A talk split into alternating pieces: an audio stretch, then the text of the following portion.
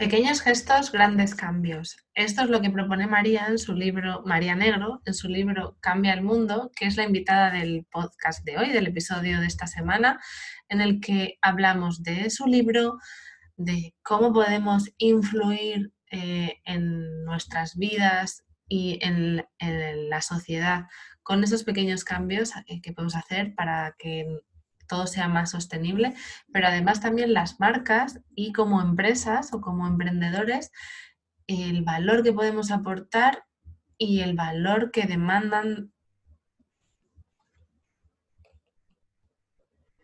pequeños gestos, grandes cambios. Esto es uno de los lemas de los mantras de María Negro, que es la invitada de hoy del, episodio esta semana del podcast.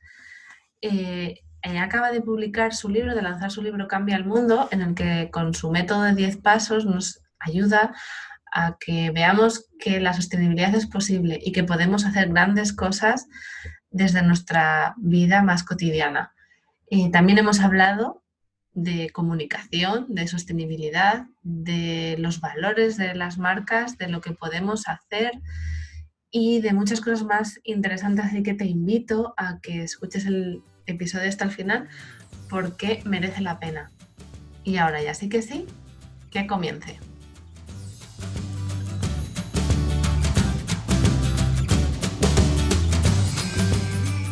Hola, muy buenas. Pues hoy tenemos aquí en este episodio a María Negro. Ella es consultora en comunicación de negocios que impactan en positivo y divulgadora sobre la sostenibilidad.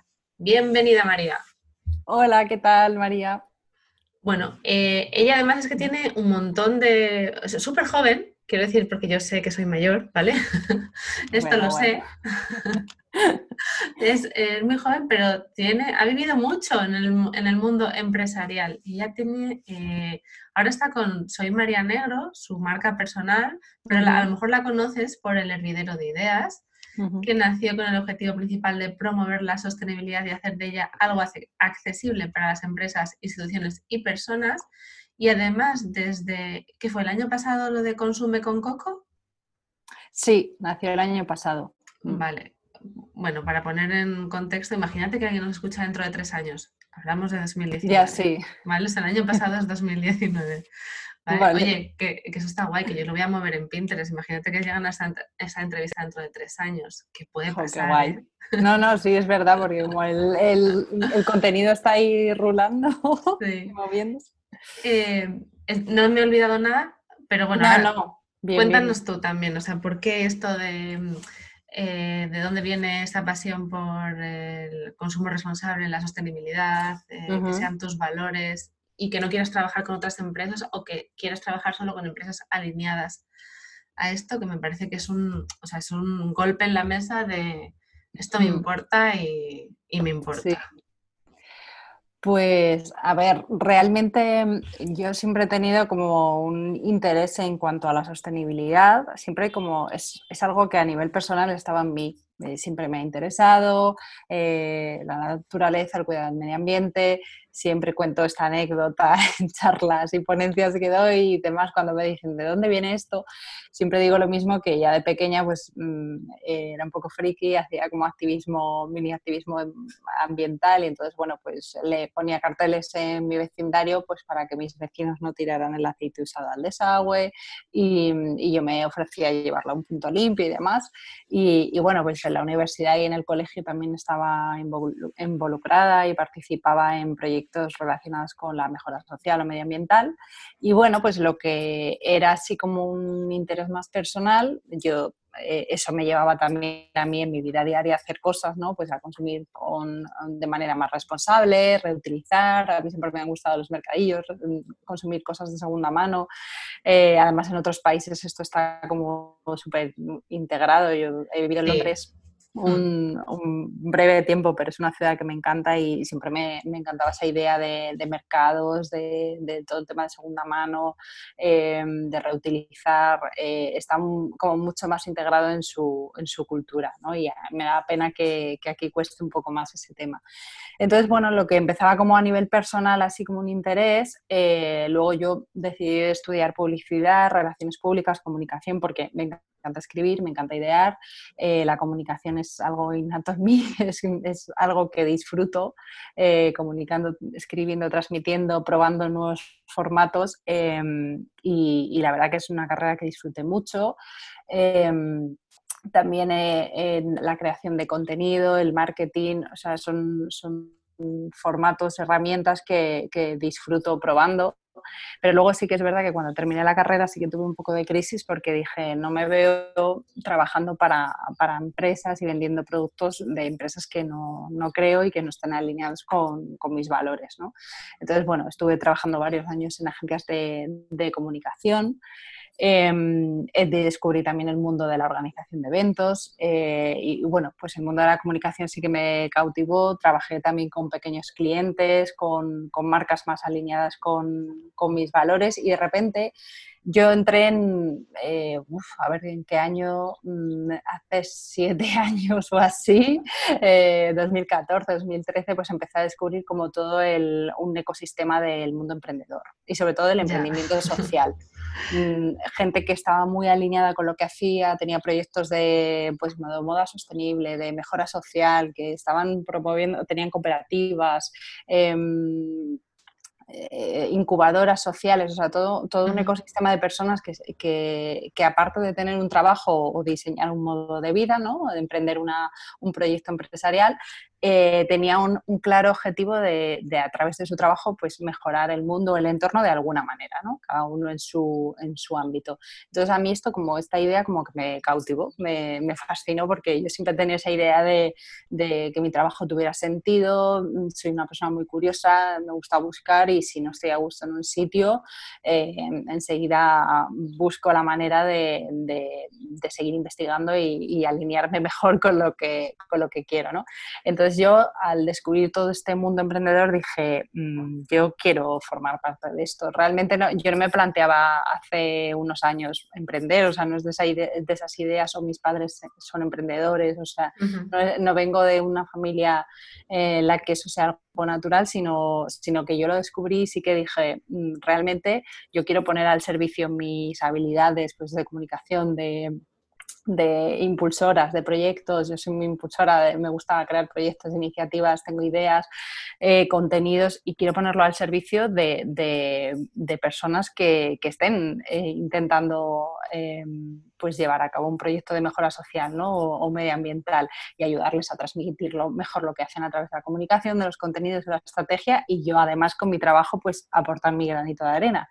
Y entonces ya también me empecé a formar en el mundo de la sostenibilidad, me, me dediqué también em, a, la divulgación de sostenibilidad y a día de hoy eso es lo que, lo que hago. Desde fundé el hervidero de ideas con, con otra persona, luego esa persona dejó el, el proyecto y ya seguí yo Em, y desde hace pues, más de seis años me dedico a ayudar a otros emprendedores eh, y personas que tienen proyectos con un propósito, con unos determinados valores, ya no solo empresas sostenibles o no, sino también personas muy alineadas con lo que hacen y yo les ayudo pues, a transmitir mejor lo que hacen, a conectar con personas que sepan apreciar su trabajo y, y su labor, que esto es muy importante, eh, a través de la estrategia, del contenido, de la comunicación y, a, ayudarles a construir sus comunidades online, a diseñar pues, sus campañas de comunicación y luego, por otro lado, pues a todo el tema de la divulgación ambiental, eh, a crear contenido sobre eso y a,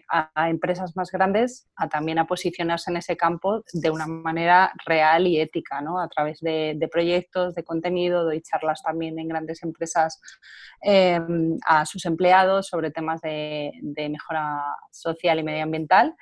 Y, bueno, pues un poco la, estela lógica ya pues siguió mm, al final como empecé a crear proyectos que si consume con coco, que si el hervidero, que si que tenía un, proyecto que se llama Coco Market también, pues al final eh, tenía más sentido hacerlo todo desde bajo una marca personal, pero vamos, el objetivo ha sido el mismo y, eso ha sido un poco la, trayectoria que, que he seguido durante estos años.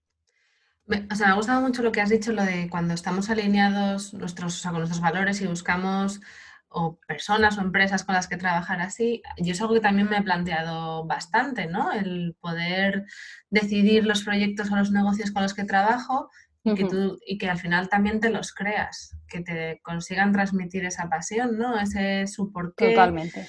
Y demás, yo creo que es más fácil, a mí me resulta mucho más fácil trabajar.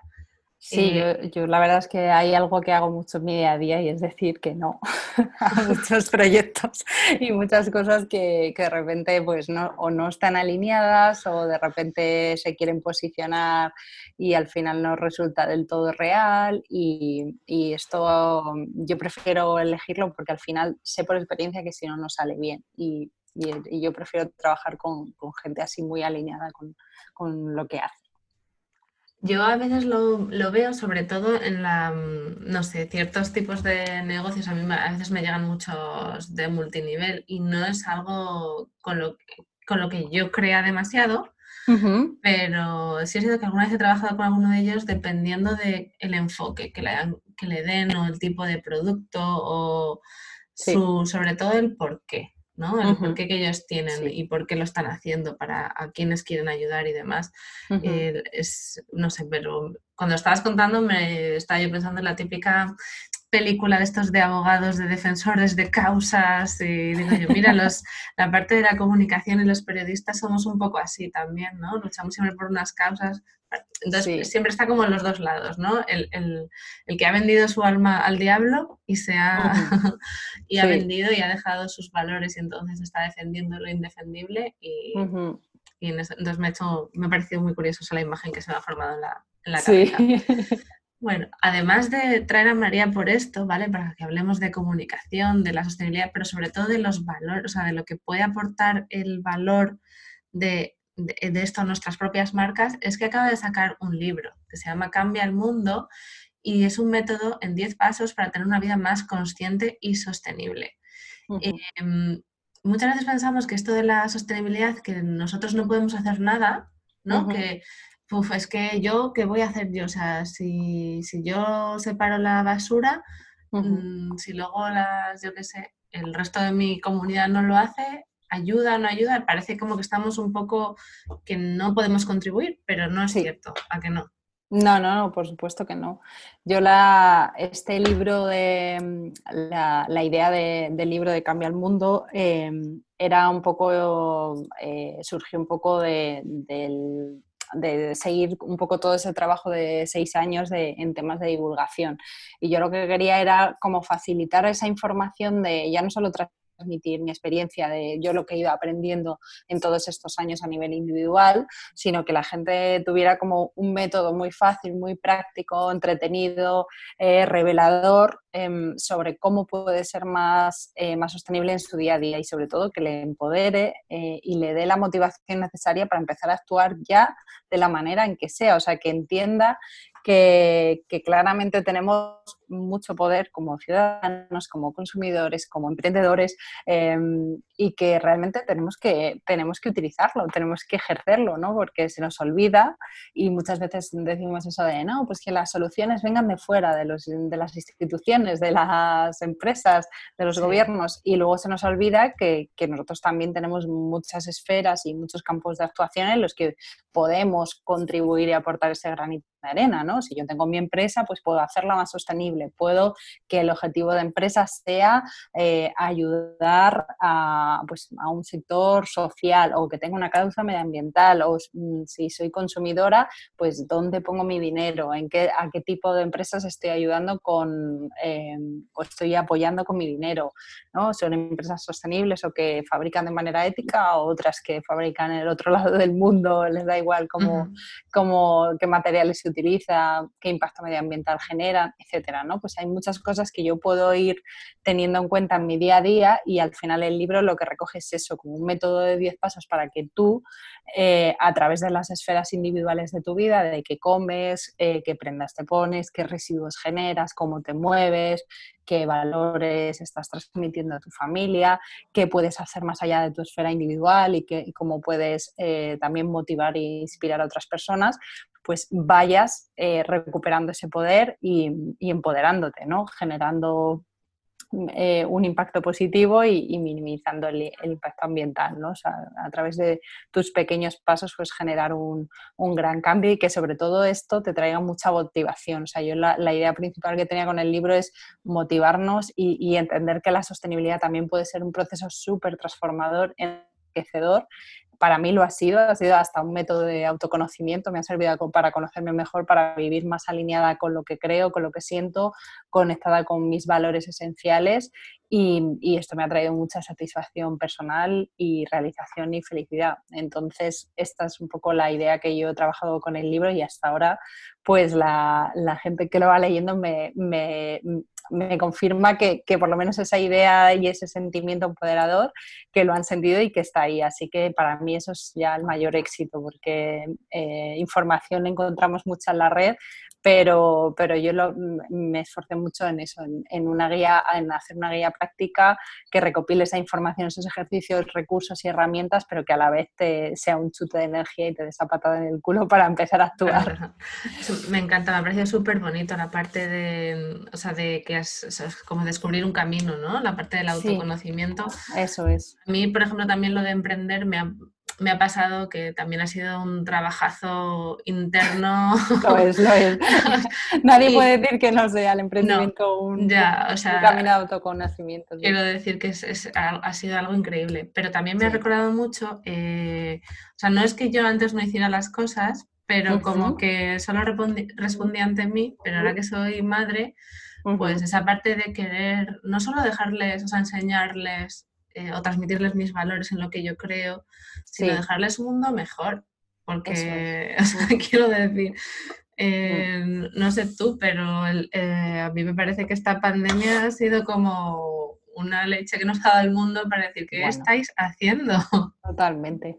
Era como no, no, podíamos parar hasta que nos han parado, hasta que realmente ha llegado algo que, que decían, no era posible parar, no era posible salir de esa rueda del hámster, pues toma. O sea, ya, ya hemos tenido como el paréntesis global eh, em, idóneo para, para hacerlo. Y, yo espero que esto nos sirva de toma de conciencia, o sea, que ahora que se ha parado la rueda y, y tenemos que volver a, a, a incorporarnos a la realidad, pues pensar qué normalidad vamos a construir ahora. No tiene sentido volver a la de antes, ¿no? Tenemos una nueva oportunidad, una hoja en blanco para construir otro tipo de normalidad, porque la de antes no tenía nada de normal. Entonces, es, eh, utilizar eso como un caldo de cultivo para reflexionar sobre si lo de antes, esa rueda de prisa, de ansiedad, de locura, de falta de reflexión, de consumismo, de despilfarro, que, que un poco en la que estábamos inmersos, tiene sentido para nosotros, para el planeta, o realmente podemos vivir de otra manera un poco más coherente, más consciente, eh, más responsable y más respetuosa con nosotros mismos y con el entorno y el planeta. Mira, de, esto que acabas de decir van a salir dos cosas que vamos a comentar, ¿vale? Las vale. voy apuntando para que no se me olviden. Eh, o sea, la parte de, a mí cuando hablan de la nueva normalidad es como en plan, pero no, no, que nueva normalidad, es lo de antes, quizás es que habría que darle un repasito un poquito más en profundidad. Eso es. Y la otra parte es que hablas cuando, aquí en tu libro incluyes el concepto del fast world, ¿no? Consumimos rápidos, están las redes sociales, o sea, yo que me dedico a esto de las redes sociales me he dado cuenta de que eh, queremos todo ya y eso agobia mucho, ¿no? O sea, alguien te escribe en Instagram y si tardas tres horas en contestar estás ya histérico perdido pensando, Dios mío, he perdido al cliente o, mm. tal. Y eso agobia mucho y si no te contestan en el minuto, pues también. Entonces, está, sí, es cierto que la parte de la inmediatez, el quererlo todo ya, eh, las mini colecciones que hay en las tiendas de, de ropa, cada 15 días hay nuevas colecciones, es, es, increíble. La verdad es que es, lo contrario a sostenible, es muy insostenible todo eso. Claro, eh, es que realmente, eh, por ejemplo, de, todo esto hablo en el primer capítulo del, en el que, primer capítulo del libro, que hablo como un poco de simplificar nuestra vida y, y ganar en felicidad, y es como el primer paso, eh, yo, yo, además es que me hace gracia porque todo el mundo que hasta ahora, incluso yo misma releyendo ese capítulo, me lo, me lo dice, dice, parece que este capítulo lo has escrito para la situación que estamos viviendo ahora. Y es que es verdad, porque yo lo leo y digo, madre mía, parece que, que, está escrito ayer y bueno, está escrito hace muchos, muchos meses.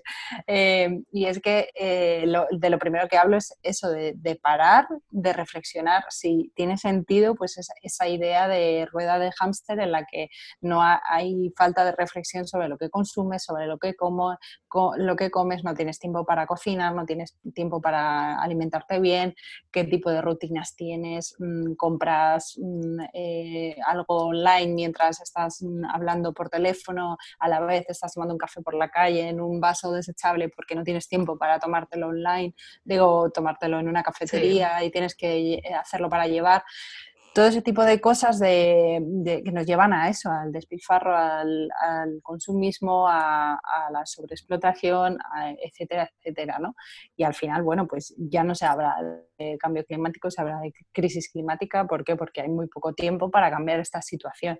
Entonces, ya que eh, la situación nos ha, nos ha parado, em, esta situación del COVID, pues yo creo que es la, eh, un buen caldo de cultivo para, para empezar a, reflexionar sobre mm, a qué, qué, nueva vida queremos eh, construir. Hemos estado tres meses metidos en casa y nos hemos dado cuenta que no hemos utilizado ni un 20% de las cosas. Tenemos las casas atestadas de cosas, pero casi no tenemos tiempo ni siquiera para disfrutarlas ni para estar en ellas porque nos pasamos el día trabajando fuera de casa con los niños, yendo para aquí para allá. Entonces, ¿para qué tantas cosas materiales? Para qué tanta acumulación de, cosas y qué, poco tiempo dedicamos a conocernos a, esos hobbies que nos enriquecen, a, un poco al espíritu. ¿Por qué? Porque todos esto en los últimos años no, y décadas no, se ha cultivado un poco por el sistema pues, capitalista y un poco esa idea de, de ese sistema en el que tenía más importancia el tener que el ser. Y yo creo que ahora estamos en un momento en el que por lo menos el ser está tomando más protagonismo y tiene más sentido el empezar a conocernos más, a cultivar esa parte más interior tuya y desligarte un poco de, esas cosas materiales que, parece que pues el disfrute, la alegría era sinónimo de consumo, mm, de ocio, por ejemplo, el consumo se ha mm. asociado también al reconocimiento social, a, una forma de demostración de mi poder adquisitivo, como una forma de premio eh, y al final cuando empiezas a indagar en todo eso te das cuenta de que hay muchos comportamientos como súper eh, innatos y como ya muy integrados en nosotros en nosotras mismas y, cuando empiezas a tomar conciencia sientes mucha liberación cuando de repente empiezas a, quitarte, pues a desuscribirte de newsletters que no te aportan nada, a dejar de seguir a lo mejor a personas en redes sociales que te despiertan pues eh, lo peor de cada sí, cosas que no necesitas o te hacen sentir mal, o sea, empiezas como un poco a, ser consciente de todo este tipo de cosas y, y realmente es como si te quitaras una mochila muy pesada entonces te sientes mucho más ligera, mucho más empoderada eh, y, más en paz, ¿no? Qué bonito, María. No sé, no puedo. Ahora ya no tengo nada que decir. La siguiente pregunta, eh, o sea, yo viene reflexionando también por esto, ¿no? De los tres meses que hemos pasado prácticamente encerrados en casa, al menos casi uno y medio, ¿no? En el que no se podía salir. Sí. Y yo sí que noté que, que consumía mucho menos de casi todo. Eh, bueno, no es que yo fuera una gran consumidora, pero sí que me he dado cuenta de que pequeñas compras, incluso de negocios de barrio, de supermercado, sí que hacía y en estos meses no las he hecho. Pero sí que veía mucha gente siguiendo, que seguía comprando online. Y, y, yo tenía dentro de mí, o sea, era como en plan, eh, pero ¿tiene sentido seguir comprando online? O sea, yo me, me pensaba muy mucho lo que si compraba algo online, si era imprescindible para hacer este encierro con dos pequeños un poco más llevadero. ¿no? Cuando ya me di cuenta de que en mi casa tenía solamente unos rotuladores que no se iban muy bien y que necesitaba algo más, yo pensaba, necesito como unas témperas o algo así, aunque y, no tenía, yo de esas cosas no tenía en mi casa porque y dije, las compro online, no las compro y estuve así como una semana, porque no me, tampoco me parecía, no sé, ni exponer a la persona, ni, bueno, al final las compré. En un Mm. arrebato de desesperación de qué hago con mis hijos, necesito.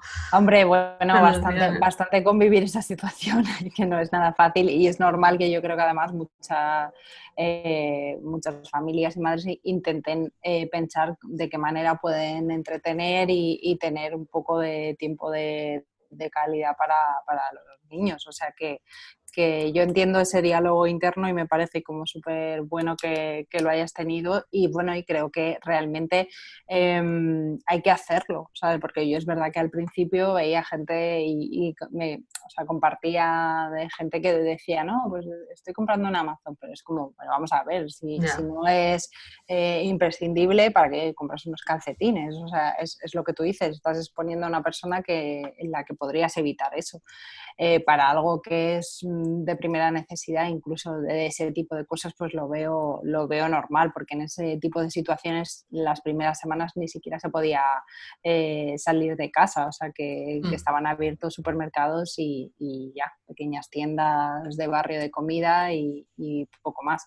Entonces, bueno, pues era también una manera de, de tener eso, pero bueno, a la hora de comprar online en general hay que tener en cuenta que las cosas, o sea, que todo genera un impacto medioambiental, ¿no? Que aunque algo venga de, de fuera, eh, no, que, perdón, que aunque lo estemos comprando online, eh, hay que tener en cuenta de dónde viene. ¿De dónde viene? Sí. Eh, eh, sí, eso es, si viene, porque por ejemplo yo siempre pongo este ejemplo de que es más sostenible si, si comprar una camiseta de una empresa muy sostenible en Australia, si yo estoy en España, o, o comprar una camiseta de segunda mano en una tienda de, de mi barrio, ¿no? Pues evidentemente por, por muchas razones que implican mucha explicación, pero vamos, básicamente es como si esa camiseta ya se ha generado, los recursos que han sido necesarios para fabricarla ya están y está ahí y está disponible y se puede reutilizar, pues evidentemente tiene más sentido que compre y es más sostenible comprarla de barrio, ¿no? Que otra que a lo mejor es nueva y viene del otro lado del mundo. Entonces sí que mm, en cuanto a las compras online hay que tener en cuenta de dónde viene eso, de qué tipo de materiales y empresas estamos apoyando con nuestro dinero, porque dinero es un voto y, y realmente es la manera de, de- de hacerlo, de, ente- de entender, ver dónde vamos a apoyar y, y que no, porque tenga, porque sea online también se genera un impacto medioambiental. Hasta en los envíos de mails también generan nuestra propia huella. Así ¿Sí? que sí, sí, sí. Todo, incluso lo- el almacenamiento de servidores. Ah, bueno. o sea, mm. Sí, sí, esto, esto también. Entonces, bueno, la electricidad, me imagino, o sea, la energía que implica, eso ¿no? es, claro, claro. Todo, todo conlleva una, una, deja un impacto medioambiental. Madre mía, ¿y es posible una vida sin ese impacto? O sea, vivir sin impactar de esa manera o es complicado? Porque sí que O sea, he leído casos, cero, sí, cero impacto. o, o el mínimo, o sea, sí que, ¿dónde fue? ¿Dónde lo leí? No me acuerdo, creo que fue hace unos días en un podcast o algo así, de alguien que había hecho eso durante un año y ya, pues eso, había intentado lo mínimo, ¿no? Pues no, vivían en un, en un piso 11 y no habían estado un año sin, sin usar el ascensor y tenían un perro, o sea que, y ya la Sí. mujer le dijo, ya está, un año, ya está, hemos probado, o sea, que era como, tenían también ellos un límite, ¿no? Entonces Claro. no sé yo si, o sea, que, Yo, ah, bueno, no sé, yo siempre soy partidaria, en el libro lo, lo hablo desde, o sea, yo he creado un libro en el que hablo desde la lógica y desde la practicidad, o sea, yo no estoy hablando de que si yo vivo, yo vivo en Madrid, no estoy hablando de me voy a ir al campo a, a cultivar un pro- mi propio huerto y a tener gallinas, que es súper respetable, que, pero yo, yo lo que hablo es dentro de, o sea, que tú te plantes qué puedes hacer en tu día a día y en la vida actual que tienes para minimizar ese impacto, porque realmente el mínimo impacto no existe, es como el zero waste, esa idea de cero residuos, de no generar ninguno, tampoco existe. ¿Por qué? Porque vivimos en una economía que es lineal, o sea, que, que al final cuando se produce un producto, cuando se termina su vida, pues acaba siendo un residuo. Eh, entonces, muchas veces no, no, no, es posible esa idea de no generar nada, no, no generar ningún impacto. Pero, pero, bueno, yo en el libro incluso doy, doy recursos de calculadoras ambientales para que tú vayas viendo dónde está eh, eh, tu impacto medioambiental, en qué esferas puedes mm, prestar más atención, si yo consumo mucho, o en el tema de la comida, o mm. si gasto mucha energía, porque el aire acondicionado, la, el agua, la, la luz, ver de qué manera puedo ir minimizándolo. Entonces yo creo que hay que olvidarse un poco de los extremos del cero o del todo o nada, sino empezar a actuar y cada vez ir, ir a más para consiguiendo más cositas a partir de, esos pequeños pasos. Sobre todo porque si no, yo creo que además a la gente se asusta, ¿no? Y entonces ven como que no pueden, o sea, que si tienen que hacerlo todo, pues no lo van a hacer, porque yo creo que, o sea, eh, la costumbre, ¿no? La vida que llevamos nos resulta muy cómoda y es difícil pensar que, bueno, que esto puede provocarnos alguna incomodidad y hay mucha gente muy poco dispuesta a hacerlo. Sí, sí, por supuesto. Yo, yo creo que por eso eh, hay que olvidarse de las etiquetas y, no tiene sentido que por no conseguir el todo no hagamos nada. O sea, mm. que, al final es más importante que, cada uno pueda ir poco a poco marcándose objetivos y, trasladando, haciendo poquitas cosas y cuando ya las tenga adoptadas, pues siga con los siguientes objetivos. Y, por eso siempre repito la, frase esta de pequeños gestos, grandes cambios, porque es que al final esos pequeños gestos repetidos en el tiempo van a generar un gran cambio. Si yo miro hacia atrás en el tiempo y llevo dos años, tres años eh, en ese camino, ¿no? Ya de, cómo empecé ahora, lo que ahora me parece, guau, si tampoco esto me cuesta. Bueno, sí, si lo comparas con tu yo de hace tres años, es una gran, gran diferencia. Y imagínate eso multiplicado por los habitantes de Madrid o de España o de todo el planeta. O sea, ahí está un poco el, el que no somos solo una persona, es que somos muchas. Y, de, y, y para conseguir un cambio global todo empieza por algo individual.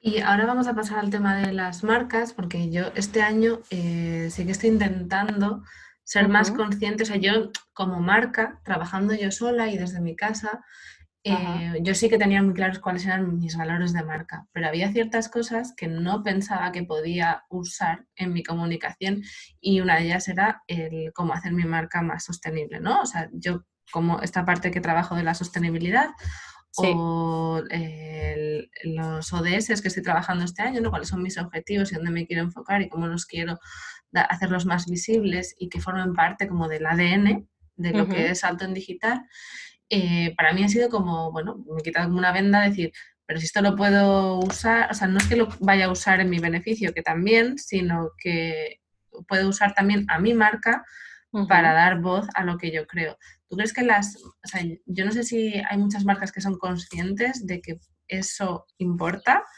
Tú como consultora para empresas, eh, ¿qué te has encontrado? ¿Has visto muchas marcas que, o sea, que lo, porque lo hacen y creen en ello, lo están comunicando bien, otras que se están aprovechando, o es una em, moda?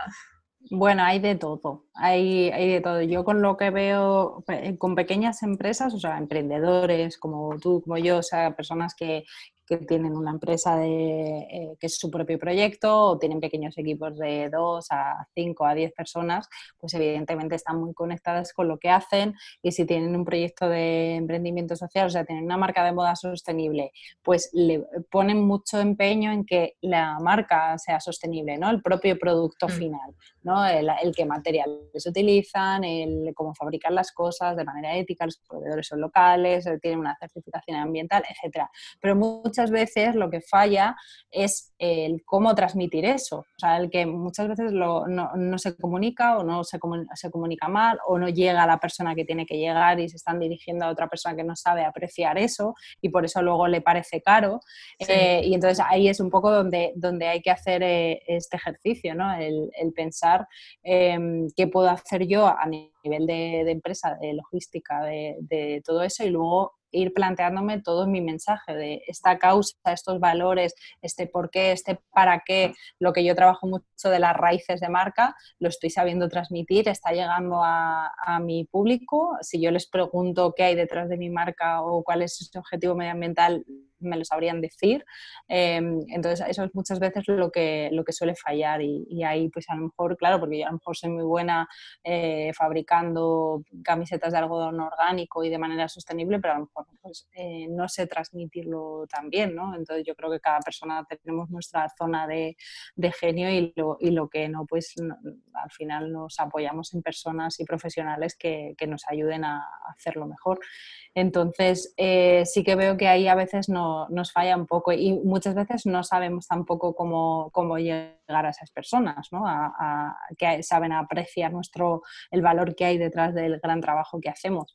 Entonces, em, eso en cuanto a pequeñas empresas y luego grandes empresas, pues ahí hay un poco de todo. Hay quien, eh, empresas más grandes están dando pasos hacia la sostenibilidad y, demostrando como un compromiso más real y están diciendo, mira, voy haciendo poquito a poco, pero no voy a decir, ahora soy sostenible si todavía evidentemente no lo soy, sino que voy comunicando que eh, esto me importa, voy dando pasos en esa dirección y, y es una manera de, posicionarme, ¿no? Y entonces sí que yo he trabajado pues asesorando a, empresas en este campo de la sostenibilidad que, realmente están preocupadas de, oye, no queremos decir mm. que somos sostenibles si no lo somos, o sea, queremos estar transparentes, e, éticos y, demostrar que está, vamos dando pasos en esta dirección, pero, pero que todavía nos queda mucho camino por recorrer y a mí al final la humildad, la transparencia y la empatía me parecen valores esenciales para conectar con la gente y para que sobre todo en empresas más grandes, eh, lo que el trabajo, los esfuerzos que van haciendo en ese campo se reciban bien por parte del consumidor, porque si no, eh, si tú dices titulares así como muy de campos sostenibles, mm, eh, producto e-, eco-friendly y no estás explicando nada más, pues suena que, bueno, de repente esto está de moda lo has mm. acogido y la gente lo interpreta un poco como gringo así, ¿no? Algo un poco lavado de cara o que te has subido a ese carro de la sostenibilidad como una moda, pero que al final son palabras vacías y que no hay un compromiso real. Yo creo que sí, que cada vez hay una tendencia, o sea, tenemos más conocimiento, pero además la gente, o sea, los consumidores sí que tenemos ahí un poder, una presión que podemos hacer. Por eso yo creo que hay muchas marcas pues lo están incorporando. Si lo vemos en el supermercado, ¿cuántos botes de jabón, ahora parece que es todo como 0%, ¿no? El que tenga menos productos, que sea menos contaminante, con menos plástico, eh, las bolsas estas biodegradables para que puedas poner la fruta, o las bolsas estas que son de redecilla, que también las he visto en, el súper y demás. O sea, quiero decir que como consumidores sí que tenemos esa presión de, de hacerlo. Eh, y las marcas están respondiendo. Si es que además, lo comentábamos antes, a micro cerrado, tengo que reconocer, eh, con eh, lo que está pasando en Estados Unidos con el racismo y el asesinato de George Floyd, que se ha levantado, o sea, no es que no hubiera este movimiento, pero se está exigiendo a las marcas que se posicionen. Yo, por ejemplo, lo estoy notando en marcas grandes, pero que no son tan grandes como Nike o o Starbucks, pero que sí que tienen muchos seguidores, eh, influencers, eh, otras em, eh, empresas de marketing online, ¿no? O sea, marcas personales, emprendedores que empezaron como yo, pero que ahora facturan mogollón, que sus seguidores les están pidiendo que se posicionen y que den respuesta y que les... Y en otro podcast que escuché, porque ahora que puedo salir a pasear por las mañanas es lo que hago, hablaba de que, sí, de que, bueno, de que no solo, o sea, cuando tenemos una marca y tenemos una voz, también somos líderes y nos piden que lideremos. Y eso es algo que, parece que solo lo pueden hacer los grandes o, de los de los gobiernos, pero no es cierto. O sea, tenemos mucho más poder.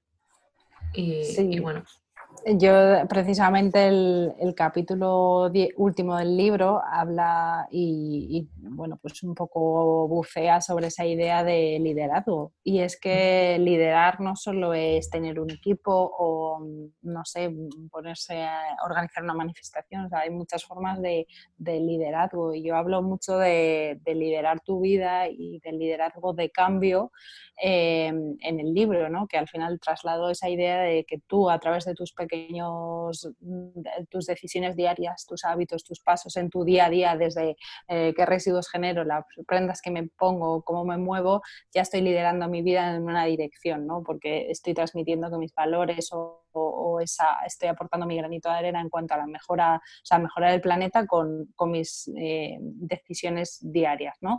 pero es que luego a través de, mi trabajo también puedo, puedo, liderar ciertas causas, ¿no? Si yo realmente, em, como yo, yo soy emprendedora, ¿no? Tengo mi proyecto empresarial, pues evidentemente voy a, voy a liderar o abanderar ciertas causas que son importantes para mí, porque ya que tengo un altavoz, ya que tengo un blog, tengo unos canales sociales en los que al final todos somos entre comillas, influencers, ¿no? todos tenemos un poder de influencia, aunque sea con nuestra familia, nuestros vecinos, nuestros amigos. Entonces, no hay mejor nada más efectivo que predicar con el ejemplo y, empezar a posicionarte en cosas que realmente te, te, interesen. Y si, como es nuestro caso, tenemos unos canales donde puedas tener cierta comunidad o un blog, pues yo creo que sí que es importante posicionarse en, causas y en temas sociales o medioambientales que, que, sean importantes para nosotras, porque, porque es un poco también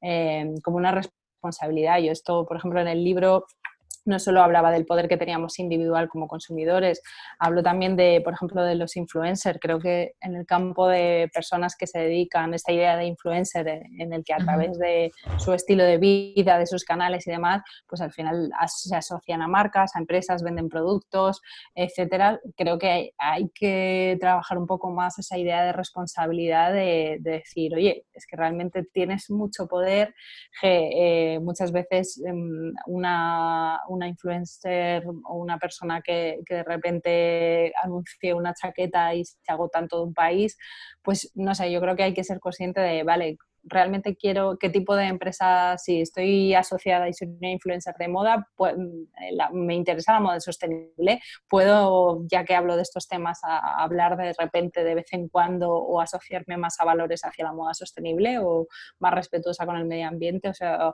o puedo hacer otro tipo de, de colaboraciones que no estén tan asociadas al producto para fomentar esa compra compulsiva, o de vez en cuando puedo asociarme a causas solidarias o sociales y creo que cada vez más se está haciendo, ¿no? Por eso vemos algunos que pues, a lo mejor están haciendo la limpieza de playas o están colaborando con ciertas ONGs de responsabilidad social corporativa que, muchas veces trabajan las grandes empresas, creo que está llegando como a las pequeñas empresas, que el que no tiene una, eh, no es emprendedor social o sostenible o no ha nacido con una empresa que tenga solo ese objetivo, sí que intenta decir, vale, pues a lo mejor voy a intentar en mi infraestructura de marca o por los proveedores que trabajo, el PAC, ahí en lo que pueda mejorar, hacerlo más sostenible, pero además pues a lo mejor dedico un porcentaje de, los servicios que vendo de la facturación anual pues a, a, esta causa porque me apetece o porque es importante para mí. Y eso al final tu público, tu comunidad lo valora porque te lo tienes que explicar, tienes que comunicar, mm. decir, oye, si para mí eh, soy una mujer y, el feminismo es algo importante o la conciliación, pues he decidido que, que un 10% de mis beneficios o de mi facturación pues vaya a esta causa o he creado este producto solidario o mm, estoy participando en esta campaña lo que sea, ¿no? Pero o voy a usar, Sí, o voy a usar mis stories para dar voz sí, Exacto. Eso es. Yo tuve una clienta el año pasado, eh, ella era abogada, entonces siempre decía que eso era muy poco fashion para Instagram, ¿no? Los temas legales, pero uno de sus valores, súper importante para ella, la parte del medio ambiente y el cuidado de los océanos. Y cuando llegó el día de los océanos me dijo, oye, quiero crear contenido para esto, pero no sé si se va a entender, si... Y yo le dije, eso es un valor de tu marca dale, o sea, por favor, ni me lo preguntes. Claro. ¿Sabes? Porque, o sea, le iba a ayudar a ella misma a, pues a pensar que, pues a, tener más temas sobre los que hablar, pero además a llegar a personas que también comparten sus valores. Claro. Y entonces si alguien que necesite un abogado, pues dirá, pues mira, yo quiero trabajar con esta persona que comparte mis valores de patatín y patata. Claro, es que, al final, al final es mm. lo que buscamos cuando contratamos a, bueno, sobre todo ahora pienso en servicios, pero cuando mm. tú contratas a un profesional que vende servicios, lo primero que buscas es la confianza y, para mm, generar confianza no hay nada como mostrarte. O sea, el, decir yo soy de esta manera, estos son mis valores, trabajo de esta, esta es mi forma de, trabajar y, y, eso te va a hacer habrá personas que, que, no le guste y entonces te quitará de unos, pero te acercará a otros. Entonces, con quien trabajas va a ser mucho más fácil, va a ser mucho más fluido, te entenderás mejor y te dirigirás a esa persona que, que sabe apreciar tu trabajo y tus valores y encima lo mismo eh, conectas más porque compartes esos valores que, que también son importantes para ti. Yo creo que sí, que además las marcas tenemos que, o sea, los que trabajamos de cara afuera, tenemos que quitarnos el miedo el que vamos a incomodar a alguien. Que no vamos a gustar a todo el mundo. Exacto. Eh, hay que aceptarlo, eso, eso es, no pasa nada. Pero eso y mejor, o sea, quiero decir, yo antes sufría mucho por cada persona que se me daba de baja en la lista sí. y ahora piensas como en plan, exacto, o sea, y cuando dicen es que escribes muy a menudo o eh, y yo pienso, pues sí, lo que me da la gana. claro. ¿Sabes? Tienes el, puedes no leerlo, puedes desuscribirte. claro, no, no, no, pasa nada. Si al final eso se trata de, de, conectar con quien sepa apreciarlo y, y ya está. Y de hecho, cuanto más te muestres en, bueno, esa parte que hay que mostrar, o sea, no, esto no es lo mismo que por tener marcas personales no, o, que haya que mostrar parte de nuestra imagen como persona, no quiere decir que nos tengamos que exponer eh, o intimidad o, cosas que no tengan sentido para nuestra marca, pero cuanto más muestres por lo menos todo ese valor, ese por qué, ese para qué, eh, más te hará conectarte de una manera auténtica y genuina con, con, quien, te, con quien te sigue. Y eso al final es, super, es una fidelidad eh, que es muy difícil de perder. Exacto, y eso eh, para mí siempre es que nos equipara a las grandes marcas, o sea, tenemos la capacidad de generar esa misma conexión, eh, aunque pensamos que, tengamos, que, tenemos menos recursos, no necesitamos para mm. eso, no necesitamos grandes inversiones de publicidad ni, no, no, de hecho las grandes marcas intentan eso, al final humanizarse más y al final nosotros no tenemos, las pequeñas marcas no hay que humanizarse porque ya, ya eres humano pequeño, ya eres una marca personal, entonces es mucho más fácil conectar con alguien de tú a tú cualquier marca eh, busca eso, ¿no? Conectarte persona a persona y, eso cuando eres un ente, em, pues cuesta mucho humanizar una gran corporación. Entonces nosotros al final tenemos que aprovechar eso, es que cuanto más em, muestres lo que te mueve y lo que hay detrás de, ese porqué o ese latido, esa esencia de, marca. Por eso yo siempre hablo de los universos de marca que hay que trabajarlos mucho.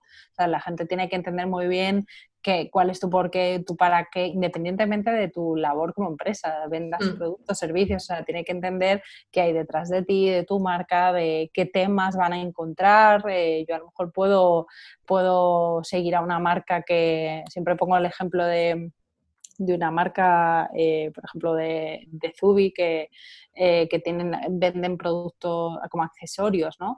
Pero creo que tienen, por ejemplo, un universo de marca súper rico, o sea, que, que cada, eh, como trabajan, pues al final te puede interesar el producto o no que venden, pero hay muchos temas de los que hablan, de temas de actualidad, de tendencias de cómo está el mercado de la moda, de se implican en causas sociales, medioambientales. entonces yo ya conozco, como tengo como un conocimiento de cómo, son, cómo es esa marca, cómo es ese equipo humano, cómo son como personas, como trabajadores, y me hace conectar por, por cómo son, por, realmente todo ese universo de marca que, que, hay ahí, y me interesan sus contenidos, sus newsletters, por, por, todo lo que van mostrando, eh, y, tienen un universo de marca muy rico, o sea, no me centro en A, B y C, en producto A, producto B y, y, bueno, y novedad.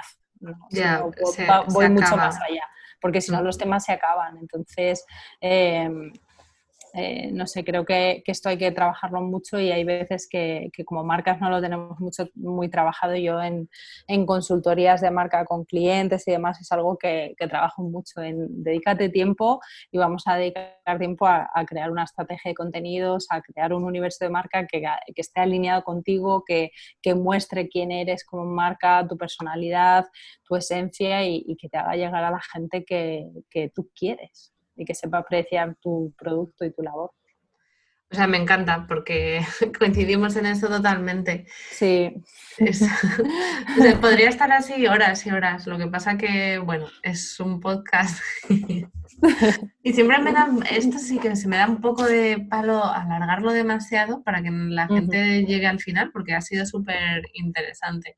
Entonces, ya para terminar, eh, pues eso, ¿cómo ayudas a las marcas a ¿Qué servicios ofreces y dónde te pueden encontrar, María?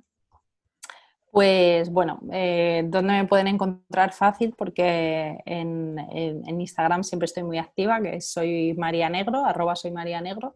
Eh, y bueno, esto también estoy en Pinterest, Twitter, Facebook y demás, pero en, Instagram es donde más activa estoy. Y, en mi web, eh, www.soymarianegro.com. Y bueno, los servicios que, ofrezco pues mm, están centrados en, en, lo que decía, en ayudar a personas y emprendedores a, transmitir mejor lo, que hacen, ¿no? a poner en valor su, trabajo y, ayudarles un poco a, comunicar de manera estratégica su, trabajo. Entonces, yo trabajo con emprendedores a través de consultorías estratégicas, uno a uno, eh, en las que trabajamos, eh, pues diseñamos campañas de comunicación, campañas, por ejemplo, de cara a Navidad o una campaña de, Instagram. Eh, qué contenidos para sus canales pueden, pueden generar, em, eh, qué valores, toda esa parte de esencia de marca, de qué valores hay asociados a mi marca, cuál es mi porqué, mi para qué, depurar esa filosofía de marca. Em, cómo puedo trasladar esto y sobre todo yo trabajo mucho el tema de las comunidades online, cómo, cómo construir comunidades online que eh, para tu marca, que trabajen para ti, que te ayuden a impulsar tu, negocio. Esto a mí me parece esencial porque eh, se nos olvida Em, que, realmente el objetivo de, tu comunidad no es que engordar un número de seguidores o que, ah. vaya subiendo y que sean ahí personas mm, fantasmas que no aportan nada ni participan, sino al final personas activas que recomienden tu producto, que compartan tus contenidos, que cuando lances un curso se apunten, que compren tu producto, etcétera, ¿no? Y que, recomienden y, y, que estén pues un poco a muerte contigo. Entonces, para eso yo siempre trabajo como esa idea de, construir comunidades que, y tener una comunidad online que, que no sea una carga para ti, eh, el crear contenido, el pensar contenido sea como esa mm, carga tediosa de, ay, ahora tengo que pensar los contenidos de la semana, sino que, que, que trabaje para ti, que sea como tu, tu comercial, que te ayude a tu negocio, que te permita, te abra nuevas puertas a otras comunidades. Yo esto lo, lo trabajo también a través de, no solo de, de, los servicios que tengo de consultoría, sino a través de cursos online que doy sobre comunidades y, contenidos, porque creo que, que, esto también nos cuesta mucho esa, eh, eh, colaborar con gente, salir de nuestra cueva y proponerle a alguien una idea y si me dice que no, pues no pasa nada, o sea, el no ya lo tenemos, pero todo lo que podemos ganar, o sea, el 90 y yo, yo de todas las colaboraciones que he propuesto o me han propuesto, la mayor parte eh, siempre sale, siempre dices que sí o, y si no si dices que no, normalmente es por tiempo o por disponibilidad, no porque eso no te cuadre y si no te cuadra tampoco pasa nada, o sea, eh, sin más. Entonces, yo creo que tenemos que quitarnos un poco esa idea y, todo lo que venga siempre, siempre tenemos mucho más que, que ganar que que perder. Y luego toda la parte también que trabajo mucho con grandes empresas es la parte de asesorar en temas de comunicación, eh, de cómo posicionar, cómo transmitir un producto en sostenibilidad, cómo llegar a, consumidores y a comunidades que estén muy alineadas con tus valores y, el tema de la divulgación ambiental, que doy charlas y formaciones sobre, sobre esto también en grandes empresas. Así que eh, nada, sí. El libro, el libro, el libro. sí, porque nada, y, el, libro. ha sido, eh, ya ha sido como un poco el, colofón de esto, de, todos estos años creando contenido, dando charlas en empresas sobre temas de, divulgación ambiental, de cómo generar menos residuos en casa, de cómo ser más sostenible, cómo ser más eficiente en tu casa, en las oficinas, etcétera, pues, pues quería reunirlo en un, en un libro y en una guía práctica para que al final cada persona también no solo pueda aportar su granito de arena, pues en este caso como hemos hablado a través de nuestro trabajo, sino también en nuestro día a día, que tengamos un, método para ir mm, dando pasitos y aportando esa diferencia, ¿no? ese granito de arena. O sea, es súper recomendable que sepáis. Así que nada, bueno, yo ya le voy a dar las gracias a María, que es que, es que me da mucho miedo que lleguen mis hijos, en serio, que vienen como toros entrando, como si no me hubieran visto en años y hace menos de una hora que les he dejado en la calle y vienen siempre con algún tramón y, y bueno, ya me ha pasado alguna vez que he tenido que repetir o... O parar, ¿no? Sí, y, y una se estresa. Esas cosas que todavía me pasan. Así que nada, darte muchísimas gracias por este rato tan grande que hemos estado hablando. Gracias a ti por invitarme. Y, nada, nos seguimos al resto de vosotros. Pues muchas gracias por haber llegado hasta aquí, hasta el final, que yo siempre sé que para mí que el tiempo es algo que es el nuevo lujo ahora mismo. y, y os doy las gracias. Pues nada, un saludo a todos. Gracias. Hasta luego.